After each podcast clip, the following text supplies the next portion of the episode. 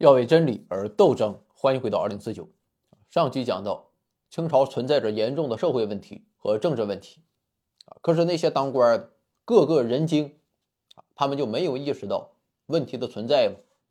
没有意识到皮之不存，毛将焉附？大清亡了，他们也得完吗？当然是意识到了。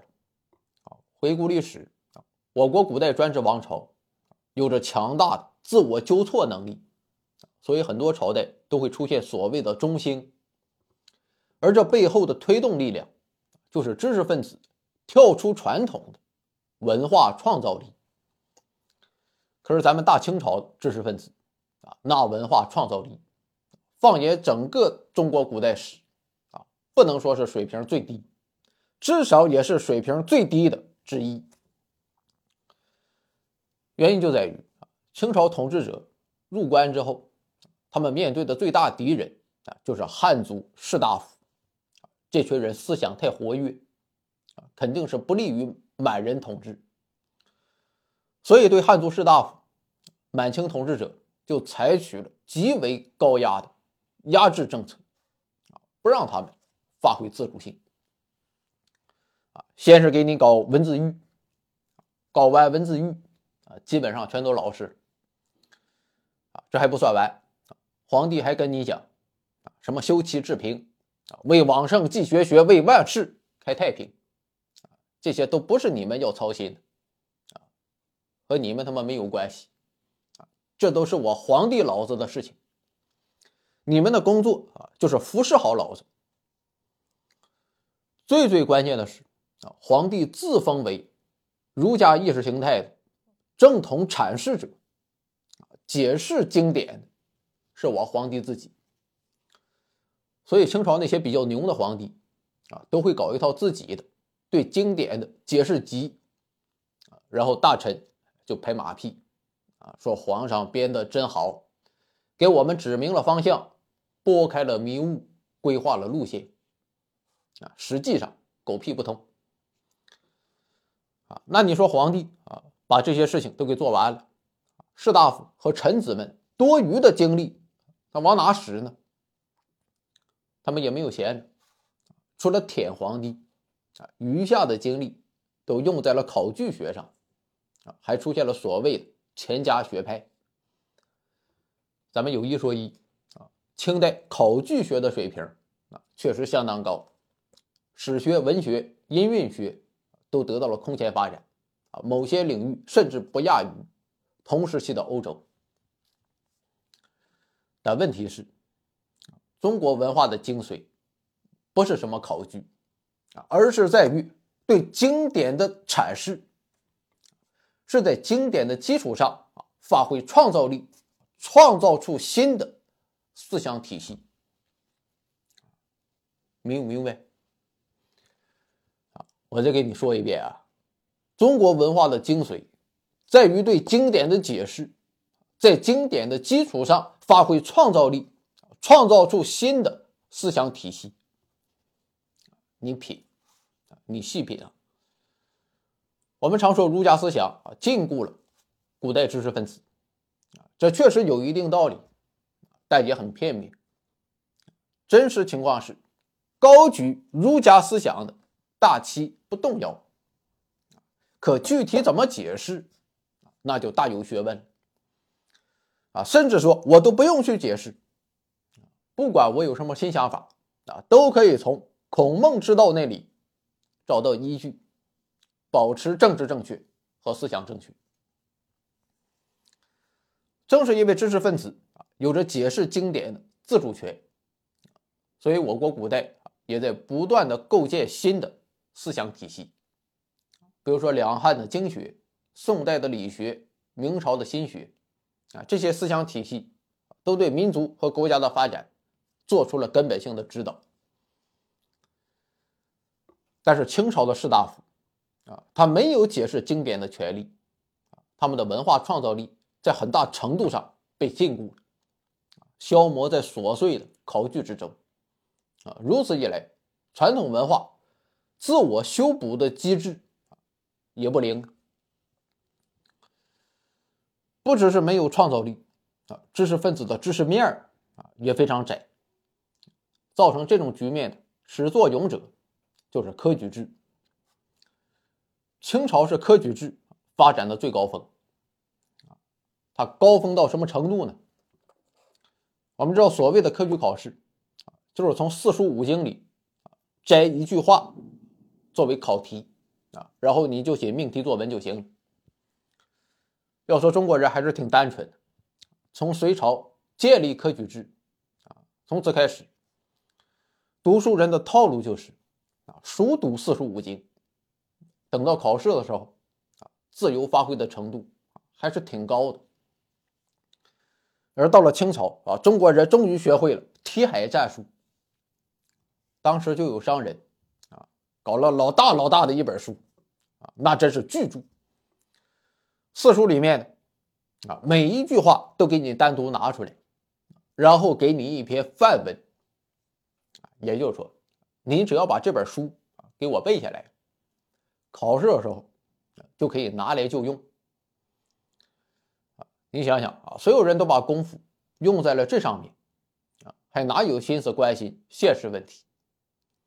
而且名义上啊，考试的题目源自四书五经，啊，但事实上五经基本上轮不到，啊，就是围着四书打转。四书当然是传统儒家经典的核心，但毕竟范围太窄，《论语》《大学》《中庸》都是非常薄的。能有多少东西？古代知识分子讲究经史子集都要涉猎，但是对于清朝的知识分子来讲，啊，他们也就了解经的一小部分，这就导致清朝士大夫的知识面非常狭窄，啊，更不具备现实社会治理能力，啊，哪怕考上了进士，啊，当了官儿，很多人啊。也就是当个吉祥物，具体的政务啊，怎么去断案，怎么写判词，怎么调解纠纷，啊，怎么去收税，所有这些问题啊，都要靠自己的幕僚团队，什么事情都要靠别人，啊，那他们自己也就不想，啊，当然他也没有那个能力去搞新的制度设计，啊，或者其他的解决问题的好办法。在这种情况下，啊，虽然大家都发现帝国的统治机器不太好使，看到社会问题重重，弊象丛生，啊，但都心照不宣，各干各的。除了在文化上压制，在权力上，满清统治者也在压制汉族士大夫。比如说六部的长官，啊，满人、汉人各一个，满人掌权。汉人办事，虽然具体的事情是汉人办的啊，但是大方向是满人定的，汉人的发挥空间不大。而且这种体制本来就不公平啊，你满人才有多少，汉人又有多少，那是不知道多到哪里去。至于地方上的总督和巡抚啊，一般来讲也不用汉人，还有科举。也是满人优先录取，啊，当然在今天，啊，所谓的满族、汉族已经没有什么区别，但我们要考虑到历史的局限，就当时来看，啊，相比于汉人，满人的知识水平确实有待提高，需要学习一个。除了以上这些之外，啊，朝廷管理啊汉族官僚也是相当严格。比如说不能嫖娼，啊，特别是京官嫖娼更是大罪过。啊，这个规定应该是好的吧？但你凡事不能管得太死，啊，哪怕今天啊学外语，哎，也是很常见。你学完之后打点好了，啊，问题也不大。可是清朝的汉族士大夫相当压抑，于是他们就养成了。找戏子的习惯，这些戏子啊，其实也是男人啊，就是长得非常漂亮啊。比如说时代少年团，当时人称相公堂子啊，他们虽然是男儿身啊，货真价实的带把的，但你只要忽略那个把，他们完全可以成为妓女的替身。上哪不能找一个窟窿眼儿？啊，你就说吧，啊，天天研究这些东西，他能有好？清朝还有一个规定，只有四品以上的官员，才有资格向皇帝递折子。你要是级别不够，还想发表意见，啊，其实也可以递折子，但是要经过督察院的中转，啊，那这里可就是人多口杂了。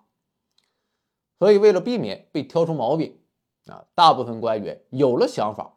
也不表达，而在日常生活中，啊，士大夫也很少著书立说、议论朝政，啊，如果被查出来，这是相当危险，这叫妄议。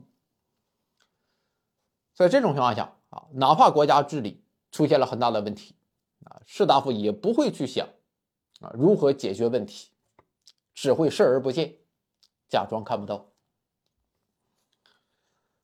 其实咱客观的讲啊，相比于大明朝啊，大清朝还是有不少值得称道的地方。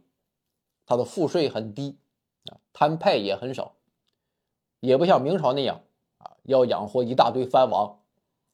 清朝的边境也很太平啊，不像是明朝啊，先是面对蒙古啊，后来又有了满洲，所以大明朝的粮饷和赋税啊，自始至终都没有个章法。啊搞得老百姓的负担无比沉重。还有一点，虽然清朝统治者很保守、很内向，但侧面也反映出他们很讲规矩。所以清朝基本上没有出现昏君。所以在清朝灭亡之后，啊，还有不少遗老遗少怀念清朝，说大清统治两百多年，那是江山稳固，泽披百姓。民康物富，但即便如此啊，到了清朝统治后期啊，问题还是不可避免的出现，而且问题还很严重。原因正在于统治者对士大夫创造力和权力的压制，这导致的直接问题就是清朝的制度修复和制度更新的能力非常弱。明朝后期。至少还有一个张居正，啊，但清朝至少是洋务运动以前，啊，整个国家上上下下啊没有任何创新的意思。比如说漕运问题，啊，当时所有人都知道，啊，你从南方向北方运输粮食，要是改用海运，是既方便又便宜，啊，我国地势本就是北高南低，啊，你天天走运河，那费不费劲？但就是这么简单的一个问题，啊，大清朝也是一直不改，啊，这个王朝的制度修补能力实在是太弱了。小事儿啊，他都没有改的意思，大事儿更不用提了。面对经济社会新的发展，啊，清政府还是墨守成规，坚决不变。等到太平天国已经闹大了，那国库里实在是没有钱了，啊，这个时候清政府。才想到征收厘金，也就是所谓的商业税。当然，征税的同时啊，也开始介入社会管理和市场管理。由此可见啊，非要等到实在撑不下去的时候，清政府才会寻求最细小的制度变革。朝廷没有变的意思啊，那结果就是民心思变。我想，这就是太平天国运动发生的根本原因。而为了镇压太平天国，曾国藩的湘军和李鸿章的淮军崛起，两军主体都是汉人。啊，到此为止，一部分汉族士大夫终于冲破了朝廷的阻力。事实证明，他们的努力也确实挽救了清朝。我们可以想象啊，如果没有太平天国，啊，士大夫们还会是一副明哲保身的态度，任由整个国家不断的锈蚀，再锈下去，估计汉族士大夫也就不想着保全大清朝了，而是会站到朝廷的对立面。也许清朝的覆灭还会早上几十年。除了以上提到社会问题、政治问题和文化问题，当时的中国还有很多其他问题，其中之一就是地域问题。或是因为自然灾害，啊，或是因为政策性的驱使，我国古代产生过好几次移民浪潮，移民它总有先来后到，啊，于是矛盾就出现了。我觉得在我国古代，在乡村内部，地域矛盾啊，一直是大于阶级矛盾。太平天国的发生啊，其实就和地域矛盾有很大的关系。以上就是。太平天国运动发生之前，中国存在的主要问题。最后，在鸦片战争的历史背景下，西方宗教介入中国，受此影响，广东一位名叫洪秀全的人创立了拜上帝教，并最终形成一股强大的反叛势力。王侯将相宁有种乎？再度上演，请看下集。